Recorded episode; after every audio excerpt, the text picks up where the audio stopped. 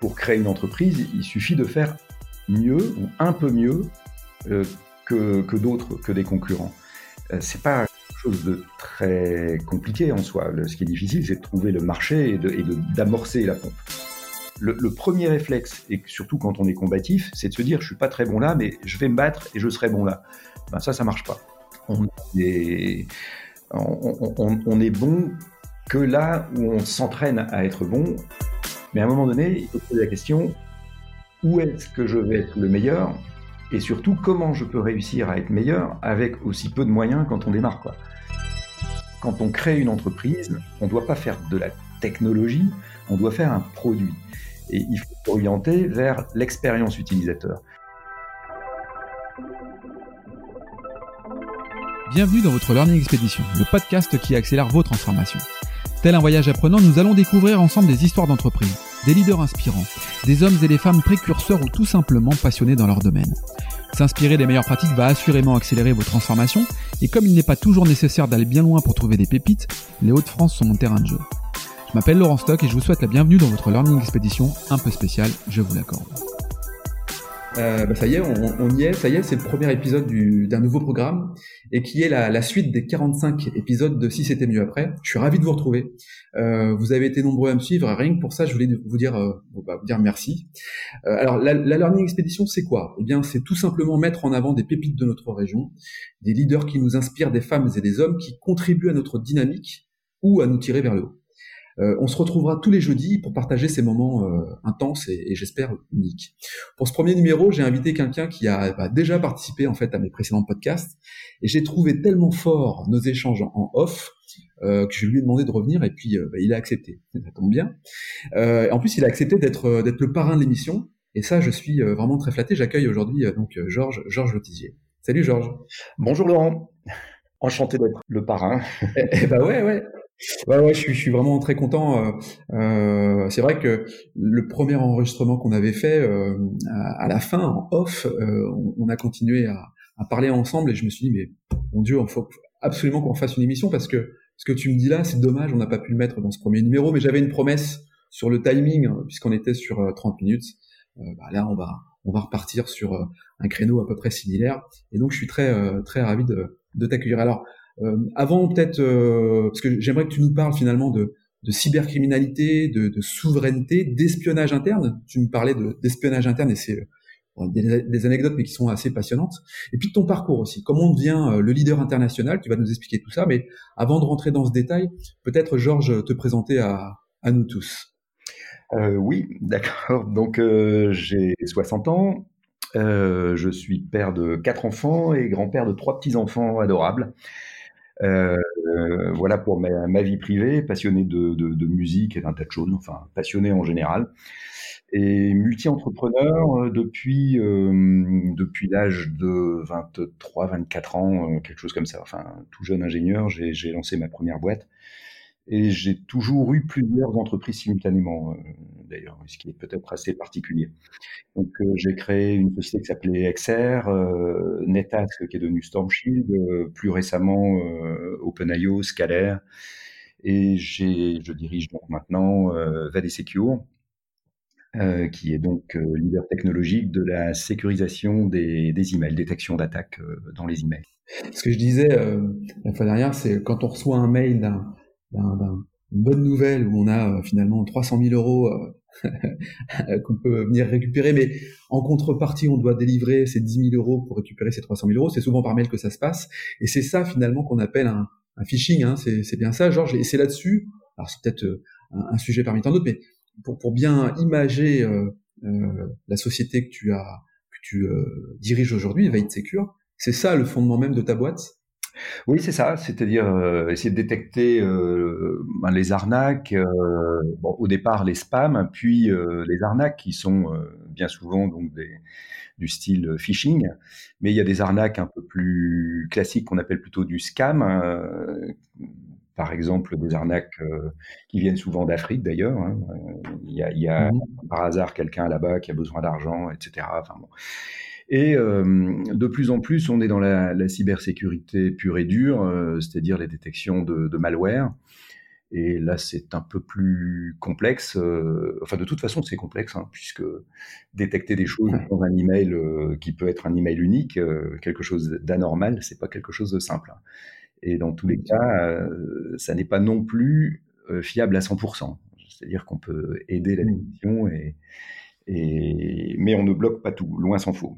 Ouais, donc c'est un, un, combat quotidien auprès de finalement d'informaticiens qui se trouvent de l'autre côté de, euh, peut-être du territoire, mais enfin du côté un peu obscur finalement, parce que toi d'un côté tu viens les combattre et eux essayent d'arnaquer euh, des sociétés, des entreprises, des individus. Euh, je suppose que c'est un, un jeu sans fin en fait, quoi, ton histoire de, ah oui, c'est vraiment un jeu sans fin. C'est un jeu sans fin parce que la, la, cybercriminalité est très très organisée. Bon, passe à 95% par l'email parce que le maillon faible c'est l'humain. Euh, donc c'est effectivement la porte d'entrée principale euh, dans les entreprises, mais également euh, le très bon moyen d'arnaquer et de gagner de l'argent sur des particuliers. Comme c'est assez lucratif, je dirais, ça alimente toute une organisation, souvent mafieuse. Enfin, il y a, des organisations mafieuses un peu partout dans le monde. Euh, et des relais qui sont des, personnes indépendantes euh, ou en groupe. Euh, du moins, ça, c'est pour ceux qui cherchent à gagner de l'argent. Et comme je le disais, ils sont très, très organisés, très nombreux sur la planète et tapent de tous les côtés. C'est des, des, des, dizaines de milliers d'attaques par jour euh, dans le monde. À, à, côté de ça, il y, a des, il y a des attaques qui sont plus dangereuses d'une certaine manière parce qu'elles ne cherchent pas seulement à gagner de l'argent, mais à, à espionner ou euh, ou faire tomber une, une entreprise euh, ou un pan de l'économie. Euh, voilà, il y a des attaques qui sont plutôt au niveau gouvernemental ou terroriste. Et ça, c'est ça, c'est monnaie. quand on quand n'est pas dans le, dans, dans, dans le domaine, c'est quoi C'est monnaie courante? On a, moi, j'avais vu un euh, un reportage avec effectivement un écran où il y avait toute la, la, map du monde entier et on voyait des, des attaques euh, perpétuelle, constante en fait, qui émanait de chaque pays vers chaque autre pays. Enfin, c'était euh, finalement euh, une image d'apocalypse, quoi. on, s'aperçoit qu'il y a des attaques constamment, et, en fait, quand on est bah, lambda comme comme moi et certainement certainement bon nombre d'entre nous, on n'a pas cette vision-là. Ça, ça, met, ça peut mettre en, péril une un pays. alors une entreprise, ouais, tu l'as tu l'as évoqué, mais est-ce que ça peut mettre en difficulté une, une république telle que la nôtre un pays tout entier. Il peut y avoir des conséquences aussi graves que celles-là? Oui, oui, absolument. Mais euh, aujourd'hui, c'est pas ce que cherchent à faire euh, les, les, les, attaquants. Euh, si on entrait dans, cette logique-là, euh, on est proche d'une guerre hein, dans ce cas-là. Enfin, ça devient une guerre. Mais on sait aujourd'hui que, vraisemblablement, la prochaine guerre sera une cyberguerre. Oui, euh, parce qu'effectivement, euh, des cyberattaquants pilotés par un, gouvernement pourraient invalider pratiquement toutes les organisations d'importance vitale euh, en France, par exemple, euh, planter toutes les cliniques, les hôpitaux en, période de pandémie, ça pourrait être grave. Euh, toutes les casernes de pompiers, euh, mettre en arrêt pratiquement tous les feux, de croisement, euh, que sais-je, enfin, ou invalider des, des, centrales nucléaires. Aujourd'hui, c'est pas très compliqué en fait de s'attaquer à, à, l'un ou l'autre des l'une ou l'autre c'est rassurant bah, euh, c'est rassurant ce que tu nous dis là. c'est pas plus rassurant. C'est pas moins rassurant que le fait que la bombe atomique existe, si tu veux. C'est quand même euh, quelque part, euh, il y a un peu moins de dégâts euh, humains. Mais aujourd'hui, euh, oui, ces armes-là existent et c'est pas très compliqué, effectivement, d'invalider un système informatique de, à peu près de n'importe où. Euh, Personne ne le fait aujourd'hui parce que bah, les moyens d'investigation permettraient quand même rapidement de, de, de, savoir de quel pays ça vient. Et puis politiquement, on comprendrait assez vite euh, de qui ça vient, je pense. Donc, il y aurait des représailles sous une autre forme. Donc aujourd'hui, ça ne se passe pas comme ça. Euh, par contre, des attaques gouvernementales, oui, il y en a euh, qui sont aujourd'hui plutôt euh, orientées vers de l'espionnage. Voilà, et ça c'est constant. Mmh. C'est Et alors, quand, on parle, quand on parle d'espionnage, parce qu'il y a certainement un espionnage à, plusieurs niveaux, il y a effectivement l'espionnage euh, qui va être orienté vers vers un gouvernement pour euh, savoir ce qu'il se dit, ce qu'il se prépare, ce qu'il se fait, d'aller faire un peu d'espionnage aussi peut-être industriel. et puis il y a, y a toi-même, en tant que dirigeant de ta société, tu, tu es confronté certainement aussi à, à ces sujets-là. Tu, tu, peux nous, nous donner de deux, deux exemples ou deux visions sur l'espionnage, peut-être même au sein de ton entreprise, parce que la partie RH euh, doit être quelque chose d'assez euh, important et touchy, je suppose. Euh, comment, tu gères cette notion RH et la, la certitude, hein, bien malin, hein, mais en tout cas la certitude de se dire, ok, celui-là, il est fiable, ou celle-ci, elle est fiable. Comment tu fais? Bah, On peut jamais être certain, mais c'est vrai que plus VetSecure est, est, est, connu dans le monde, bon, on sécurise plus de 600 millions de boîtes aux lettres, et donc on arrête des attaques de cybercriminels, donc on gêne, euh, donc forcément on est de plus en plus la cible nous-mêmes euh, d'attaques euh, dirigées, euh, directement, enfin directement pour essayer de planter nos systèmes, mais euh, également on subit, mais on n'est pas les seuls dans ce cas-là. Hein. Pratiquement aujourd'hui, euh, tous les fournisseurs de, solutions logicielles subissent des attaques de, ce genre-là.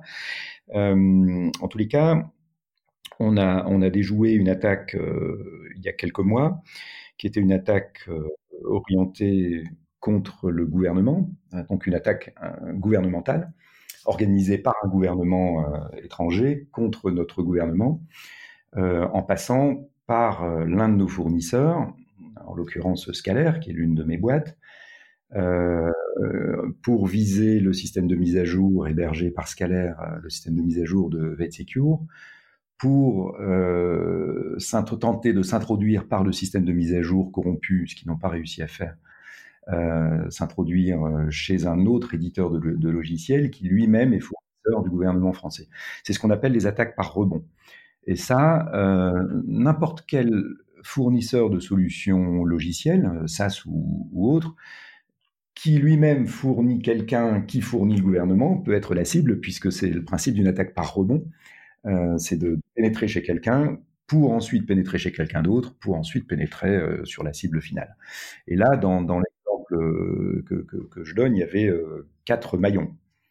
Scalaire, VDCQ, un éditeur, puis le gouvernement. Ce qui montre la complexité de, de, de ce type d'attaque, hein, d'ailleurs. Ouais, l'ingénierie derrière, il y a des, il y a des, il y a des gars qui sont, euh, qui sont, enfin, qui pensent quoi, qui, qui adoptent une stratégie pour, pour attaquer. Ce, ce type d'attaque, euh, c'est pour attaquer le gouvernement. Je, je prends quoi? De Prendre des infos, euh, de l'espionnage? C'est très difficile. C'est quoi le... de, de, le savoir parce que nous sommes nous un maillon de la chaîne et on n'est pas, on mène pas d'enquête sur le sujet. Et ce qui est sûr, c'est que les attaques gouvernementales, euh, au départ, c'est surtout pour prendre de l'information, oui. Et je suppose que tu as euh, évidemment euh, pas l'autorisation ou le secret professionnel qui t'est chevillé au corps, et tu ne pourras pas nous dire ici quel était l'autre gouvernement qui a voulu se confronter au nôtre. Bien sûr. bon, j'ai tenté maladroitement. Mais on parlait d'espionnage. Donc ça, c'est l'espionnage euh, euh, effectivement destiné à, à, à toucher un, un gouvernement. Euh, quand, tu, quand tu recrutes quelqu'un, euh, comment tu t'assures finalement que cette personne, parce que je, je suppose que tu recrutes euh, toutes les nationalités existantes. Enfin, du moins, tu, oui, n'as aucune limite parce que tu es partout. On, on, on, se limite quand même maintenant. Il y, a, y, a des, y a des nations qui, qui sont beaucoup plus orienté culturellement vers l'espionnage. Euh, et donc, on évite euh, d'embaucher des gens de, ces nations. Et, d'ailleurs, à ce sujet, j'ai aucune critique. C'est pas forcément des gens malveillants. Ce sont des gens qui sont très euh, patriotes d'une manière générale et dans des États qui, jugent bon de, enfin pour leur leur propre souveraineté ou pour leur propre survie dans, certains cas, qui jugent bon d'utiliser ce genre de méthode d'espionnage. Donc, euh, sans porter jugement, en tous les cas, on, élimine certaines nationalités euh, dans, dans, nos recrutements de fait, pour éviter euh, de prendre ce genre de risque inutile. et on mène toujours une petite enquête pour savoir, enfin vérifier si la personne vient bien d'où elle dit. Enfin, c'est voilà, il y a, y, a, y a, quelques euh, pour euh, pour éviter d'avoir des personnes qui peuvent être suspectes. Et on sait dans l'attaque qu'on a subie il y a quelques mois qu'il y a des informations qui venaient de l'intérieur, très clairement.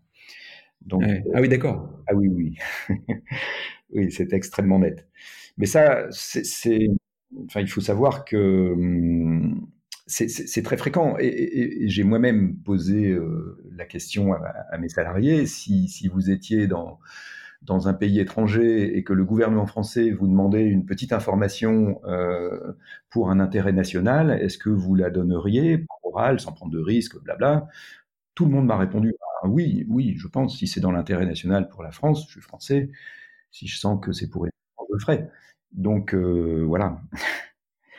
Donc, l'inverse est aussi euh, est aussi vrai, et c'est la raison pour laquelle tu peux effectivement avoir au sein même de tes équipes quelqu'un qui euh, diffuse de l'information.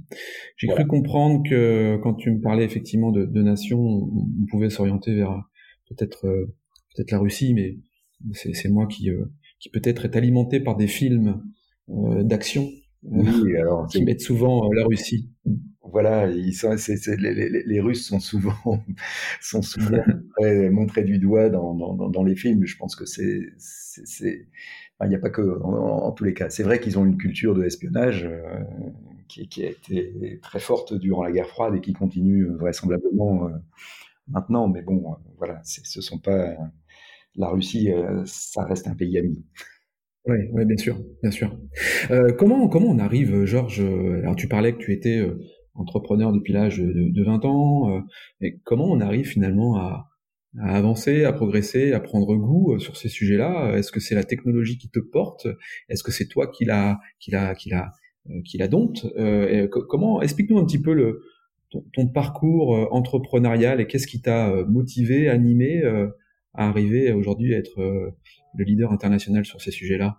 Enfin, au départ, j'étais ingénieur. Enfin, ce qui, a fait que je suis devenu entrepreneur, c'est que euh, j'étais ingénieur, chef de projet, euh, d'ailleurs pour la sécurité des centrales nucléaires, donc ce qui est quand même un peu dans la, sécurité. Euh, et j'avais juste envie de faire mieux que ce qu'on me demandait. Voilà. Euh, c'est ça qui m'a motivé. Je me suis dit, ben là, j'avais quelques idées. On pourrait faire ci, on pourrait faire ça. Ben non, c'est pas nécessaire. Euh, on doit fournir juste ça. Euh, donc tu t'en tiens à ça. Euh, donc ça m'a donné envie de, de créer ma société. Donc pour faire mieux, donc par goût de par goût de l'aventure aussi, euh, voilà. Et puis aussi, je pensais que c'était plus facile que ça n'était en réalité. Euh, voilà, je me suis lancé euh, comme ça, euh, sans, sans, aucune quasi aucune préparation. Ça a été c'est violent au départ, mais, euh, mais voilà, une, fois, une fois le pas fait, euh, ça m'a tellement porté, passionné, que revenir travailler dans une entreprise était devenu euh, psychologiquement complètement impossible en tous les cas. Tu peux dire que c'était intuitif, c'est-à-dire que sans savoir de quoi serait composée finalement ta vie de, de chef d'entreprise, d'entrepreneur, c'est l'intuition, c'est euh, c'est viscéral finalement? C'est ça qui t'a amené à dire allez hop, j'y vais et puis on verra bien comment ça se passe? Euh, oui, c'est c'était complètement intuitif. Euh, L'impression, en tous les cas, que et, et, d'ailleurs, je, je, suis convaincu que c'est vrai. Pour créer une entreprise, il suffit de faire mieux ou un peu mieux euh, que, que d'autres, que des concurrents. Euh, c'est pas mmh. quelque chose de très compliqué en soi. ce qui est difficile, c'est de trouver le marché et de, d'amorcer la pompe. Mais une fois la pompe amorcée, euh, effectivement, enfin, j'avais l'intuition que je pouvais faire mieux et que si on fait mieux, euh, on réussit. Et cette, intuition-là euh, est en tous les cas la bonne. C'est pas toujours facile de faire mieux, mais je dirais c'est pas si compliqué que ça de faire mieux. Euh, bah, t'es sur des bases, quoi.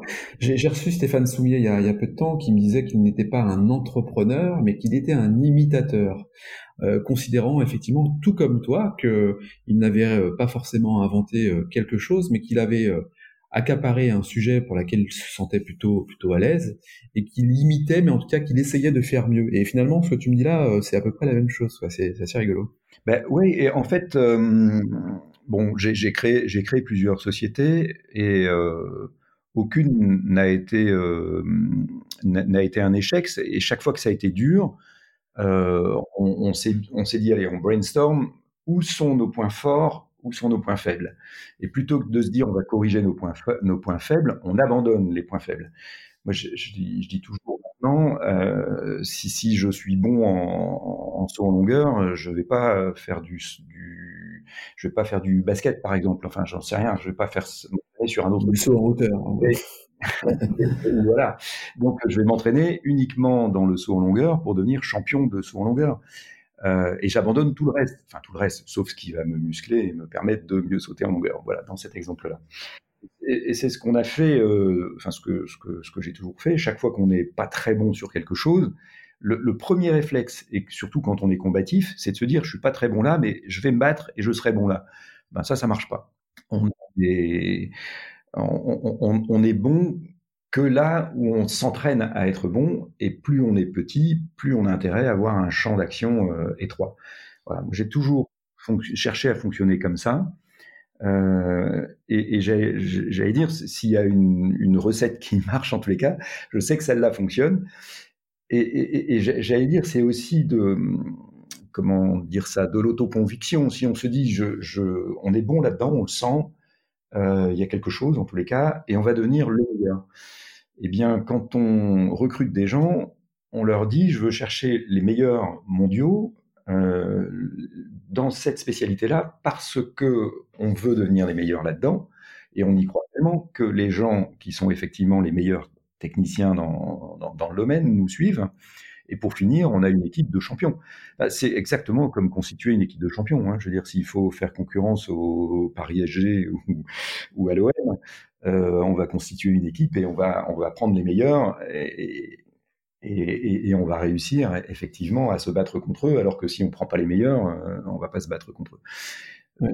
Donc on, on, est sur la, enfin, sur la force de conviction, euh, force de conviction au service de son entreprise, parce qu'on est convaincu qu'on évidemment on est, on est bon sur ce sujet. Et finalement, ce que tu nous dis là, c'est que l'équipe qui, qui, qui, qui embarque l'aventure, elle est, elle est clé et essentielle.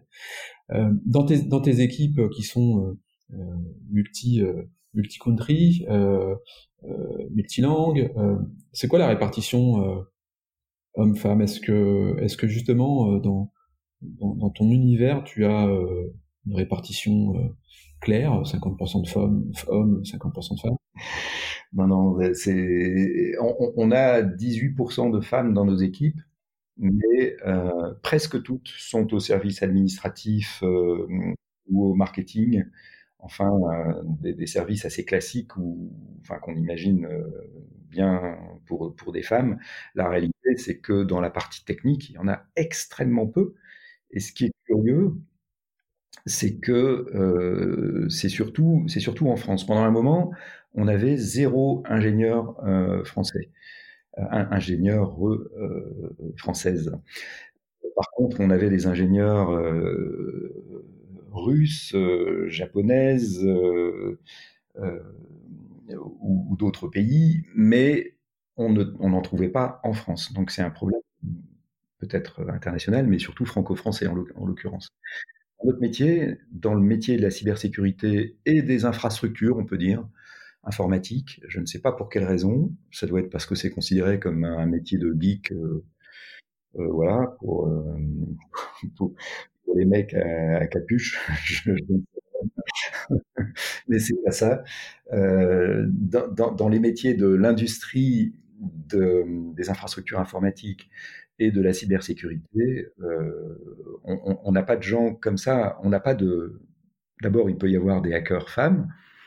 Euh, mais en tous les cas, chez nous, ce ne sont pas des profils de hackers.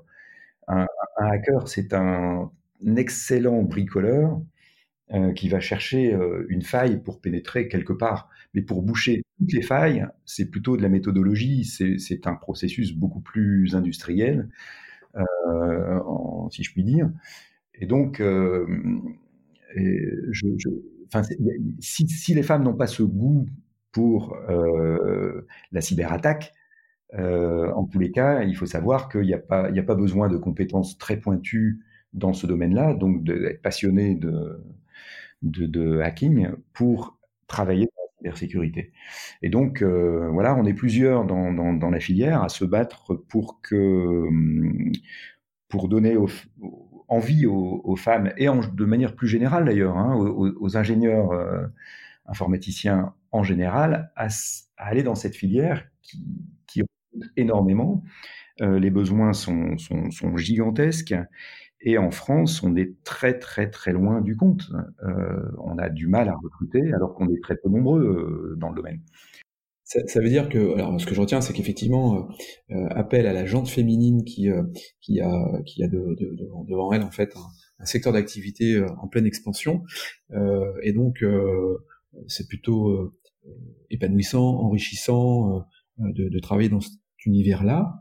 Ça, ça, veut dire quand même en, t'écoutant que on a le, risque, on parlait souvent de, souveraineté, hein, c'est-à-dire que le fait de ne pas avoir suffisamment euh, de compétences formées sur tes spécificités, c'est-à-dire à, déterminer, à, peut-être à bloquer une cyberattaque pour que notre notre nation, nos sociétés, nous euh, individus puissions être protégés. C'est-à-dire que euh, ce manque de compétences pourrait mettre en difficulté la souveraineté de la France par rapport à d'autres pays? C'est il y, y a un, lien de cause à effet ou, pas du tout La souveraineté de la France, c'est un autre sujet?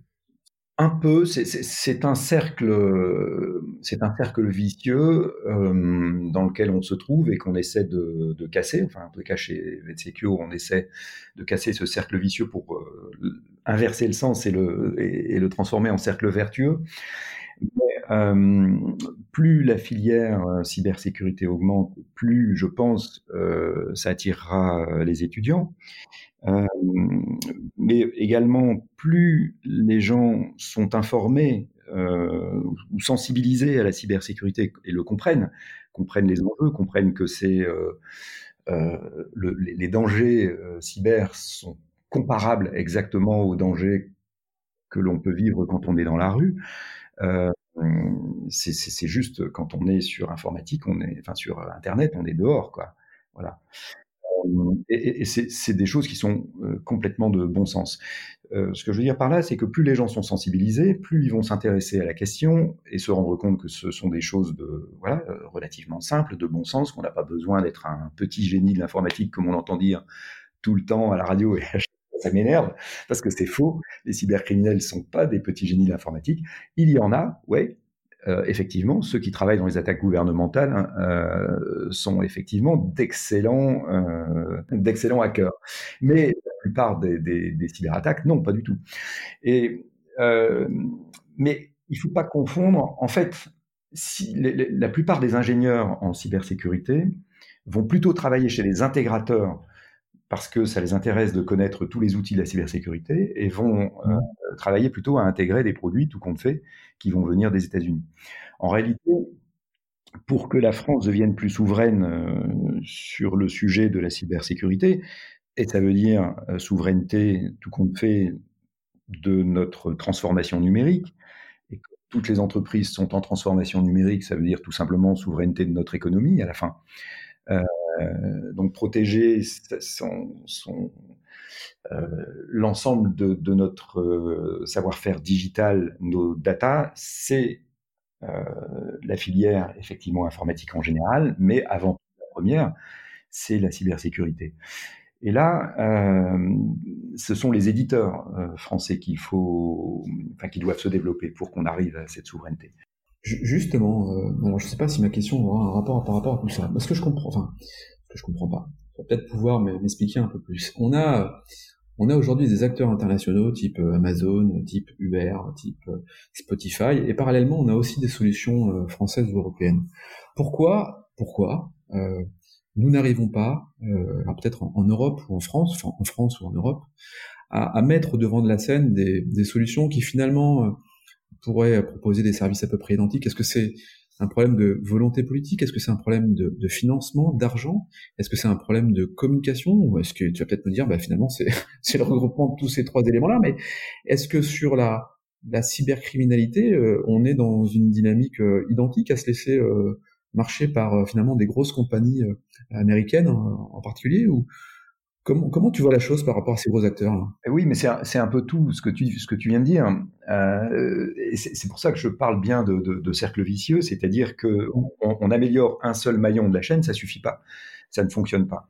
Déjà, il y a, un problème, je pense, culturel, c'est que la France et l'Europe euh, ne fait pas confiance en sa propre technologie numérique.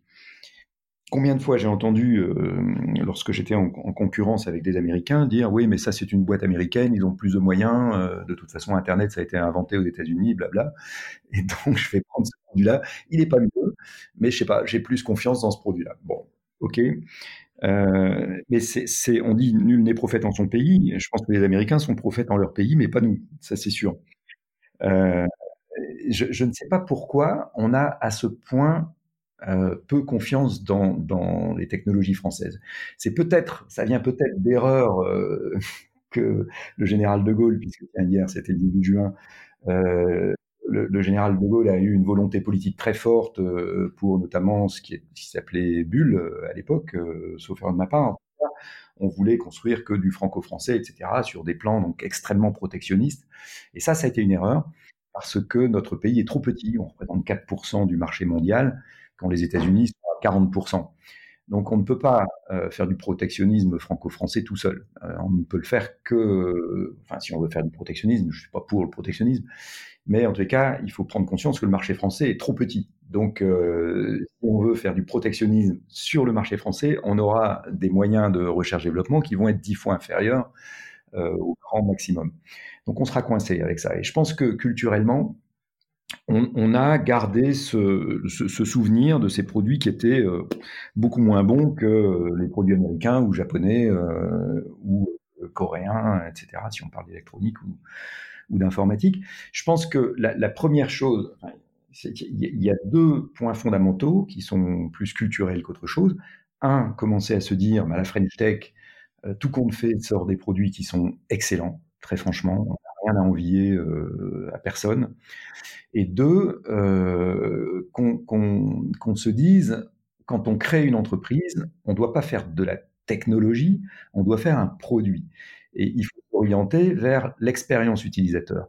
Et les Américains sont excellents sur le sujet, mais euh, en fait, Laurent, on ne trouve pas en France de product manager, par exemple, dans la tech. Ça n'existe pas. Il n'y a pas de formation. Euh, tu veux chercher un, chef produit, quelqu'un qui va réfléchir à l'expérience utilisateur de ton produit. Pourtant, c'est des produits très professionnels, hein, mais, euh, mais il faut quand même que ces produits soient beaux, soient simples à utiliser, euh, bien compris, etc. Ben, on ne sait pas faire en France. On sait faire de la techno, très bon en intelligence artificielle, en ceci ou cela. Par contre, faire un produit technologique en business to business qui soit euh, très facile à utiliser. Ça, c'est une culture qui vient plutôt, oui, de Apple, Steve Jobs, etc., qui a vraiment mis, euh, ce point-là en, avant et, probablement euh, fait progresser la culture américaine extrêmement sujet. Mais voilà. Donc, il faut, un, que les Français aient confiance, que les Européens aient confiance dans les technologies européennes, c'est-à-dire qu'un Allemand ait confiance dans les technologies françaises, qu'un Français ait confiance dans les technologies allemandes, et qu'on apprenne à exporter, à se dire bah, je vais vendre mes produits partout dans le monde parce que je vais sortir le meilleur produit. C'est pas la meilleure techno, c'est le meilleur produit. Et en fait, c'est ce qu'on voit, euh, enfin, c'est un, histoire de confiance, deux, c'est ce qu'on voit avec euh, l'aéronautique et Airbus, qui finalement, euh, avec cette alliance franco-allemande, démontre que le meilleur produit est, est, bien, est bien européen, et les batailles sont, sont féroces, mais on, on est souvent quand même au devant de la scène. Donc c'est aussi une histoire de confiance, bah, mais aussi peut-être une histoire de, confiance politique, parce que euh, quand on parle d'Octave d'Octave Klaba, qui est le, fondateur de VH, et qui euh, finalement euh, a eu un, coup de gueule là sur dernièrement en lien avec la, crise du Covid en disant à, nos gouvernants, à nos gouvernants, mais faites-nous confiance. On a cette capacité aussi à répondre à votre cahier des charges et, ne nous regardez pas comme des petits acteurs au regard des États-Unis qui vont apporter une réponse similaire, quoi. Donc c'est c'est pas tant du protectionnisme, mais c'est simplement effectivement se concentrer sur aussi ce qu'on peut faire près de chez nous, quoi. C'est oui. Et, alors, Octave Klaba a 100% raison Et, je comprends aussi que le choix euh, pour Microsoft a été fait euh, en fait pour deux raisons. Parce qu'on se dit Microsoft a plus de moyens, donc on a plus confiance, ce sera mieux. Enfin, je, veux dire, il y a, ce, déficit de confiance dans, les technologies françaises, je, le disais. Mais également, euh, OVH a, a toujours été extrêmement vite, et c'est une boîte euh, de, de. Euh, je veux dire, ils, vendent de la technologie euh, et ça a été au détriment. et c'est pas du tout une critique envers OVH. Je pense qu'OVH a eu vraiment la bonne la bonne stratégie pour aller vite, mais au, au, détriment de, de l'expérience utilisateur. C'est-à-dire que leurs produits sont, sont un peu bruts de fonderie on vient chercher de l'infrastructure, mais il y a assez peu d'enrobage. Et donc, comme il y a assez peu d'enrobage, il n'y a pas euh, les interfaces euh, applicatives euh, qui vont automatiser l'utilisation de l'intelligence artificielle, ce que propose Microsoft Azure. Donc, il va paraître plus simple, même pour des ingénieurs qui vont développer un, un, logiciel, de travailler sur Microsoft Azure que sur OVH. La réalité, c'est pas que, que c'est pas possible de le faire sur OVH, c'est que c'est un peu moins confortable. voilà. On parle toujours là d'expérience utilisateur qui, est défavorable à, à, OVH, et ce qu'on peut comprendre, parce que c'est vrai que Microsoft a plus de moyens qu'OVH, c'est clair. Mais c'était possible sur OVH, ça c'est sûr. Mais d'autant plus que là, tu, tu me confortes quand même dans l'idée que la, forme le fond. C'est-à-dire que là, on n'est on est pas tant sur la, la, la techno qui euh, qui est à peu près la même, enfin bon, qui doit présenter à peu près les mêmes, la même finalité, puisque juste pour bien comprendre, c'est que finalement l'État choisit Microsoft pour les données de santé, euh, c'est-à-dire pour héberger les informations de santé de millions de Français. Et c'est vrai qu'on se dit merde, c'est sur Microsoft alors, on, alors qu'on est une société française basée à Roubaix, hein, euh, leader européen, euh, qui, euh, qui, qui aurait pu faire la même chose. Et, malheureusement, j'ai l'impression, et tu le justifies également, euh, que la notion de, de fond, de communication, de marketing peut-être, n'est pas suffisamment prise en compte pour rassurer euh, euh, ceux qui prennent des décisions. Et entre autres, je crois que c'était Cédric O hein, qui, euh, qui, était à la manœuvre de ce, ce oui, sujet-là. Il n'a pas été décideur parce que Cédric O euh, n'est pas un n'est pas un ingénieur qui va faire le choix. Il n'est pas là pour faire le choix à la place des autres il est là pour essayer d'orienter, mais on lui fournit des arguments, et j'imagine très très bien les arguments qui lui ont été fournis, parce que j'allais dire, j'ai les mêmes à la maison. Euh, nos ingénieurs, quand ils développent quelque chose, euh, et qui voient que sur Microsoft c'est facile, parce qu'il y a les applications de programme interface, les API, euh, qui vont permettre de faire tourner de, des moteurs d'intelligence artificielle euh, instantanément, en quelques secondes, boum, allez hop, on se met un serveur avec intelligence artificielle dessus. Euh, c'est, et les techniciens aiment bien ça. Euh, voilà, ils se font plaisir avec des, des, joujoux pour, pour techniciens. Et est, excellent, euh, enfin Microsoft ou, ou euh, Amazon, euh, AWS, euh, Google sont excellents euh, pour ça, c'est-à-dire fournir effectivement des joujoux aux techniciens qui fait qu'ils vont faire ce choix et après ils vont l'argumenter. Euh, mais si on n'est pas soi-même spécialiste, on peut pas savoir que que c'est vraiment que c'est pas complètement indispensable. Euh, on va entendre des arguments, oui c'est beaucoup plus facile, regardez ils ont ça, ça et ça que les autres n'ont pas. C'est vrai. On peut quand même s'en passer. Donc la principale, euh, enfin les États-Unis ont une culture euh, peut-être euh, entrepreneuriale différente et, et, ce qui nous crée parfois des, quelques désinvoltures par rapport à des gros marchés comme ça qui, qui nous échappent parce que bah, voilà, ils ont peut-être une longueur d'avance sur la partie marketing de leur de leur solution et tourner euh, tourner utilisateur. Voilà. Bon. Euh, je voulais, je voulais, je voulais également te, te, te parler de, de, manager, de management, de, voilà, managériale. comment toi tu, tu manages finalement? Alors, on a bien retenu, hein, c'est pas des geeks, hein, c'est pas, ce sont des collaborateurs qui sont pour certains passionnés par ce qu'ils font, mais sortons hein, de l'image du, du, geek avec sa capuche comme tu l'exprimais. Euh, ce sont des collaborateurs avant tout passionnés par, par leur métier. C'est quoi ton type de management, toi justement, pour les amener à avoir un coup d'avance, réfléchir, euh, s'intéresser effectivement à, à, leur métier et à toute autre chose. d'un oui, je pense avoir, euh, avoir, un certain style de management. D'ailleurs, euh, quand, quand, quand j'étais jeune, tout le monde me disait "Bah non, toi, t'es pas fait pour être chef d'entreprise. t'es pas, t'es pas, directif, voilà, tu donnes l'ordre, tu, tu fais ce qu'on, voilà, t'es es conciliant, etc. Mais, mais vraiment, hein, presque tout le monde me disait ça. et, et, donc, mon, ben, mon style, c'est juste basé sur le travail collaboratif ensemble, avec respect, confiance et une certaine liberté, oui, dans, l'organisation du travail. C'est-à-dire que ce que trouvent chez nous le, les ingénieurs qui travaillent, enfin pas seulement les ingénieurs, d'ailleurs tout le monde, c'est euh, l'envie de participer à un projet ambitieux, oui, parce que l'ambition est, vraiment au cœur de, du sujet, enfin de, la façon dont, je manage les équipes, c'est-à-dire qu'on on se fixe toujours une ambition et l'ambition, c'est de devenir, comme je le disais, les meilleurs du monde quelque part. Si c'est euh, un sujet très étroit, ce sera un sujet très étroit, mais on va devenir le meilleur au monde sur ce sujet-là. Et en fait, on y arrive euh, toujours. Quand on, quand on regarde la concurrence, on va toujours trouver euh, des défauts. Donc il y a un projet très fort et on essaie, il y a toujours une forme de hiérarchie parce que c'est nécessaire. Il faut que l'un reporte mais chez nous, on appelle plutôt ça des, leaders euh, ou des référents dans certains cas, c'est-à-dire sans pouvoir hiérarchique. Mais euh, la voix euh, d'un ingénieur débutant ou d'un technicien débutant porte autant que celle euh, d'un directeur euh, qui manage 50 personnes. Il n'y a, pas chez nous de hum, comment dire de vraie hiérarchie. Et quand on brainstorm, euh, là d'ailleurs tout à l'heure on a un brainstorming avec euh, quelques collaborateurs américains, quelques collaborateurs américains, euh, on, prend, des gens justement très différents euh, qui n'ont pas forcément l'habitude de réfléchir au, produit, mais euh, voilà, on va essayer de trouver des, nouvelles idées. Là, c'est pour les roadmaps de dans deux ans ou trois ans, et on fait intervenir un peu, un tout le monde de tout, horizon. Chacun peut donner son avis en permanence.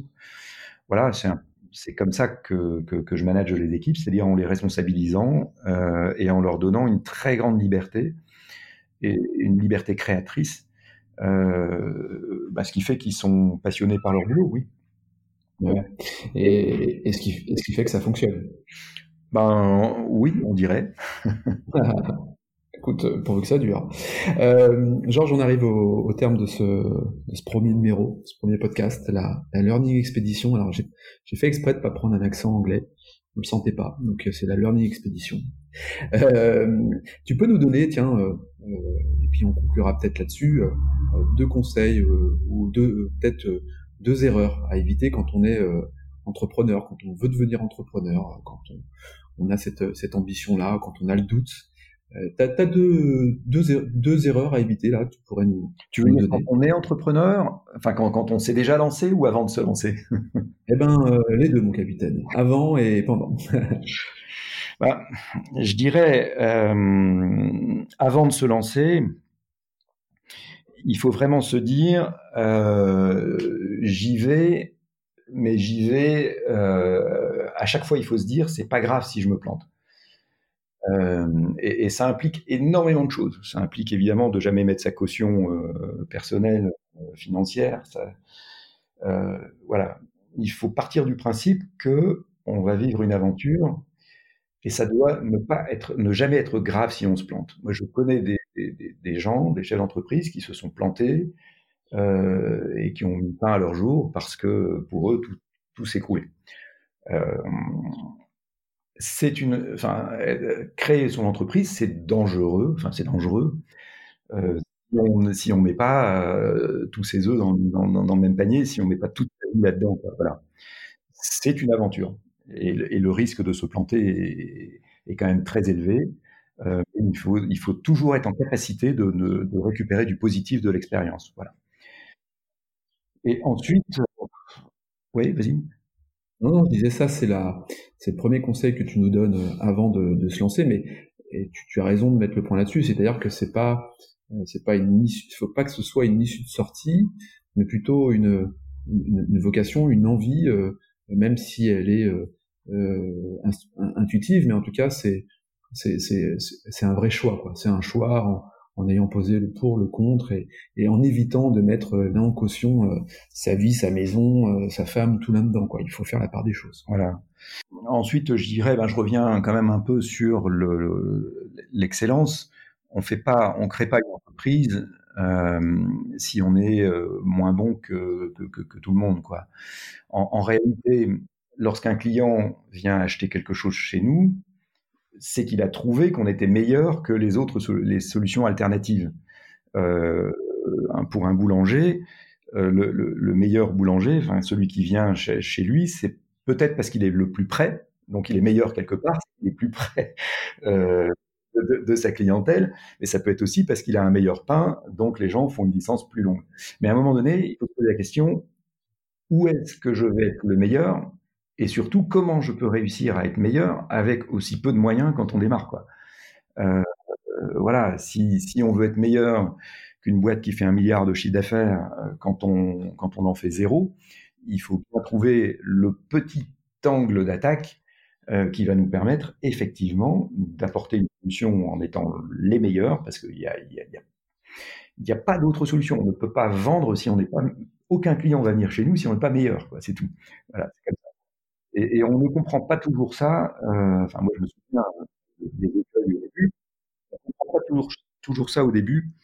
Euh, on, on, se dit mince, il n'y a pas de client qui vient chez moi, mais on se rend pas compte de, de, de, que ce serait un effort pour le client de, passer commande euh, au départ, parce que ça c'est pas bon. Et en gros, il faut euh, également enlever tous les doutes pour que le client vienne. Il faut qu'il ait zéro doute.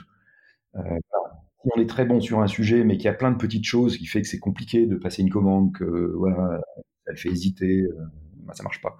Donc euh, voilà, simple. Être le meilleur. Être le meilleur en l'expérience utilisateur de, du premier contact jusqu'à la prise de commande et, et après, voilà.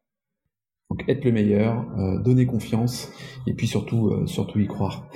Euh, bah, J'aimerais terminer sur ces sur ces belles paroles, Georges. Euh, euh, c'est parfait. C'est c'était chouette de t'avoir sur ce premier premier épisode. Je suis vraiment très content parce que on a on a entendu plein de choses à la fois sur ton choix d'entreprendre tes motivations à l'entrepreneuriat, puis également ton entreprise avec les notions d'espionnage et les conséquences que ça peut avoir, parce que c'est vrai quand on connaît pas ton secteur d'activité, bon, on n'a pas ça en tête.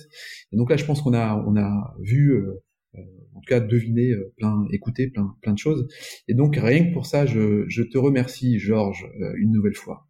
Merci à toi Laurent. En tous les cas, euh, c'était intéressant cette discussion euh, à bâton rompu. Bah parfait. Dans tous les cas, le, le, le rendez-vous s'installe. Euh, on se retrouvera donc euh, jeudi prochain avec un, un profil euh, différent du tien, Georges, avec Thierry Landron, qui est le, le patron des, des gaufres mères, hein, entreprise plus de, plus de centenaire qui a vécu alors pour le coup un, un tas de crises et il nous expliquera le parcours, son parcours, euh, euh, son, son, entreprise, sa diversification, son, sa digitalisation, bref, tout ce qui fait qu'aujourd'hui, Mert est encore une, une, belle référence et qui vient de Lille. Et ça, c'est une chance. Euh, je vous dis donc à la semaine prochaine. N'hésitez pas, hein, si vous le souhaitez, ça me ferait extrêmement plaisir d'aller noter cet épisode sur Apple Podcast. Je vous dis à très bientôt. Vous pouvez me retrouver sur l'ensemble des réseaux sociaux. Et euh, bah, d'ici là, portez-vous bien. Je vous embrasse et à bientôt. À bientôt. Merci Laurent.